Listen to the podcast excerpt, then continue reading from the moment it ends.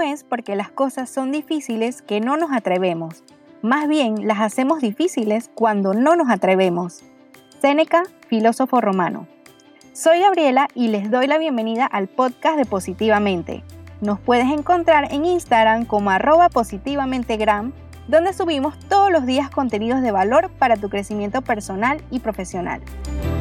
En esta oportunidad te estaré contando un poco acerca del miedo, ya que es un sentimiento que estoy segura ha incrementado en estos meses de pandemia y cuarentena. Me gustaría que en este breve momento pienses, ¿el miedo es bueno o malo? Para responderte, vamos a remontarnos a tiempo atrás, hacia nuestra infancia. Y es que a muchos en esta etapa de nuestra vida nos han dicho nuestros padres, familiares o conocidos la tan famosa frase, no tengas miedo. Y a medida que vamos teniendo conciencia, la vamos asociando a eventos negativos, por lo que vemos al miedo como una emoción negativa y por ende algo por lo que nos debemos sentir avergonzados. Pero, ¿qué es el miedo? El miedo se define como una emoción que se caracteriza por una intensa sensación que percibimos como desagradable ante un peligro real o supuesto. Es una emoción primaria que se deriva de la amenaza. Desde el punto de vista psicológico es un estado afectivo y emocional, necesario para la correcta adaptación del organismo al medio. Tomando en cuenta el punto de vista psicológico, ¿qué tal si vemos al miedo desde otra perspectiva? La razón por la que hablamos de este tema el día de hoy es porque quiero que te lleves algo que estoy segura nunca te dijeron, y es que sentir miedo es tan natural como respirar. Forma parte de nuestra vida, nuestro aprendizaje y nuestro crecimiento. El miedo es una emoción básica, y como lo dice en la definición, no es muy agradable, pero todas las emociones bien reguladas y gestionadas son buenas para nosotros. Todas las emociones tienen su porqué y ejercen su función. El problema, y en lo que puede ser disfuncional, es lo que hacemos con el miedo, o en caso contrario, lo que no hacemos. ¿Te has preguntado qué pasaría si no hubieses sentido miedo nunca? Si no tuvieses miedo, morirías. De seguro, te encuentras un poco confundido, pero sí, el miedo actúa como un regulador. Si no existiera, actuaríamos de forma osada y en el peor de los casos seríamos demasiado imprudentes o arriesgados, llegando a exponernos al peligro constante, o simplemente no reaccionaríamos ante las situaciones dañinas. En otras palabras, el miedo es una señal de alerta que viene a nosotros para regular nuestra conducta y advertirnos de que no estamos preparados para algo, porque pudiéramos caer en comportamientos nocivos que nos afectarían a nosotros y a las personas a nuestro alrededor. En este punto, te puedo decir que a diferencia de lo que he escuchado de algunos profesionales de que debemos eliminar el miedo, quisiera que aprendas a vivir con él, lo aceptes y lo gestiones. Ante el miedo tenemos dos caminos. Uno, seguir sintiendo miedo ante las adversidades, dejando que te paralice y que te impida alcanzar tus metas. Y dos, encontrar un remedio, seguir hacia adelante y transformar tu miedo en tu mayor motivación. Algo muy interesante que quiero contarte es que positivamente surgió de la unión de los miedos de Luis y los míos, de nuestras frustraciones, ya que antes de comenzarlo nos encontrábamos viviendo situaciones difíciles a nivel laboral. El ambiente no era estable, así como te conté en un episodio de podcast pasado. Producto del estrés del día a día, las relaciones con nuestros familiares y amigos se estaban tornando negativas, pero a pesar de estas circunstancias, teníamos un pensamiento que nos unía, Queríamos ser más felices y poder aportar en la vida de otras personas, ayudarlos a manejar situaciones y gestionar sus pensamientos, y por ende su bienestar emocional. Queríamos hacer la diferencia. De allí surgió nuestro emprendimiento, del miedo a seguir viviendo lo mismo por el resto de nuestros días, de no tener una vida plena, de que nuestra existencia se esfumara sin haberla aprovechado.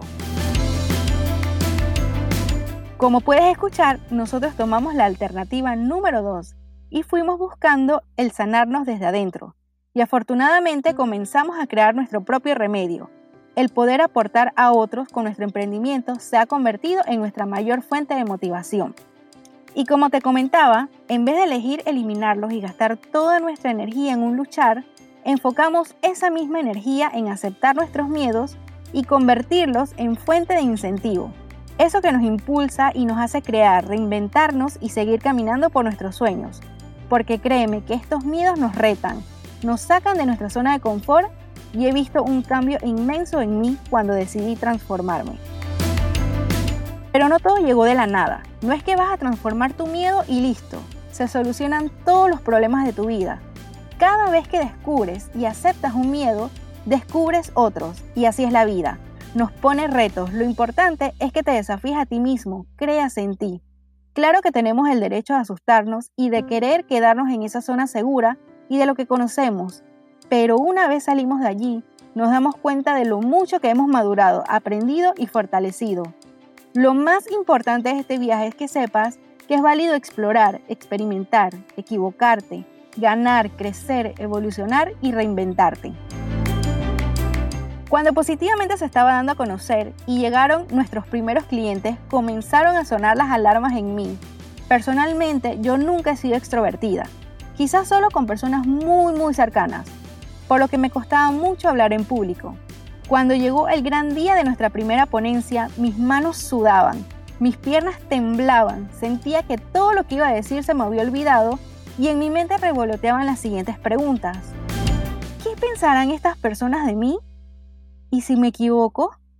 ¿Y si no sé cómo explicarme? ¿Y si mis conocimientos no son suficientes? ¿Y si no me entienden absolutamente nada de lo que les digo o me hacen alguna pregunta que yo no sepa contestar? Me sentí tan pequeña en comparación a otros, pero cuando me dieron el micrófono no me quedó de otra y me metí en el papel de cero nervios, aunque por dentro quería que todo pasara rápido. Estoy segura de que mi voz tembló muchas veces y no es para menos, pero me atreví y di lo mejor de mí. Desde que llegamos al lugar de la exposición hasta minutos antes de que nos presentaran, Luis me recordaba una y otra vez mi potencial y de que por primera vez nuestro mensaje de bienestar iba a ser escuchado de forma pública. Tanto Luis como positivamente se convirtieron en mi remedio para transformar mi miedo, y a pesar de todos esos pensamientos, fui capaz de pararme frente a más de 100 personas, compartir mi experiencia de vida y nuestro mensaje de positivismo, autoconocimiento y empoderamiento. Haciendo un poco de introspección, luego de varias charlas y talleres, recordé un suceso de mi niñez, no lo había tenido consciente hasta ese preciso momento. Y de seguro eso era lo que me hacía tener tanto miedo a hablar en público. Te cuento. De pequeña me encantaba decir poesías, pero en una oportunidad en el acto cívico de mi colegio se me olvidó todo lo que tenía que decir. Me quedé totalmente en blanco frente a mis compañeros, mis maestros y los padres de familia que se encontraban. Hubo un silencio incómodo y yo me puse muy triste hasta el punto de las lágrimas. De allí en adelante nunca más me anoté para los discursos, declamaciones o algo que tuviera que ver con exponer. Lo tenía que hacer en el colegio como alguna asignación, pero no me gustaba para nada. Lo hacía más que todo por obligación. Al recordar este suceso, comprendí que mi mayor miedo es el de no sentirme segura, el de fracasar, y es que esa herida se mantuvo de forma inconsciente y me hizo poner resistencia para protegerme a mí misma. Fue mi mecanismo de defensa. Y con razón me sentía tan pequeña en nuestra primera ponencia. Sin saberlo me sentía como la niña pequeña que una vez se equivocó ante la presencia de tantas personas. Parte de mi proceso para sanar ese miedo es rodearme de personas que me equilibran y que me motivan, pero el remedio más poderoso es el que se encuentra dentro de mí, es el que sale de mi interior, esa vocecita que me recuerda que yo tengo el poder ante mis acciones. Aquel día tuve esta introspección, viajé al pasado y abracé a mi niña interior mientras mis lágrimas corrían. Si no hubiese ocurrido este suceso en mi niñez, mi vida en este momento sería otra completamente diferente y quizás no estaría acompañando a otras personas a autodescubrirse, aceptarse y superarse. Ahora, ¿Cómo gestionamos los miedos? Te compartiré técnicas que hemos utilizado en nosotros mismos. 1. Por favor, tómate el tiempo de hacer una lista de tus miedos y colócale al lado cuál crees tú que pueda ser el remedio para transformarlo. Recuerda que no debes ver el miedo como un enemigo, conviértelo en tu aliado. 2. Una de las técnicas psicológicas más utilizadas es la de exposición y consiste en exponerse de forma controlada al estímulo que causa el miedo, en mi caso el hablar en público, por lo que me sucedió cuando era pequeña. Ese qué pensarán de mí, el no querer equivocarme y buscar la perfección, que por cierto no existe. Pero sucede esto cuando no lo sabía gestionar de una manera positiva y que me causó de manera directa e indirecta daños en relaciones interpersonales o el perderme oportunidades. Así que cada vez que me toca exponerme ante muchas personas, se va disminuyendo ese miedo, hasta que tomas el control de la situación. En caso de que no quieras exponerte tan directamente a tu miedo, lo que es muy común, lo que puedes hacer es usar tu imaginación. Visualízate haciendo eso que tanto temes o invita a alguien que te dé apoyo mientras te expones. Reconoce tus reacciones fisiológicas porque son parte importante de este proceso. Como te dije, muchas veces podrás hacerlo solo, pero es mucho mejor cuando cuentas con el apoyo de familiares y amigos, porque te sostendrán en los momentos más difíciles. En caso de que sea un miedo más profundo, por favor no dudes en buscar ayuda profesional. Date el permiso de hacerlo. Recuerda que todos los días aparecen los miedos. Yo no me arrepiento de los míos, tampoco me avergüenzan, porque ya comprendí que me permiten conectarme con mi interior, transformarme y disfrutar cada experiencia. No lucho en su contra, no me desgasto, aprendo de ellos. Quejarte no solucionará nada.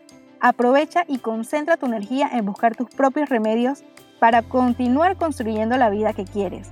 La vida siempre estará llena de tropezones, de pruebas, de ensayos y de errores, pero recuerda que eres lo suficientemente fuerte para transformar tus miedos y alcanzar tus metas.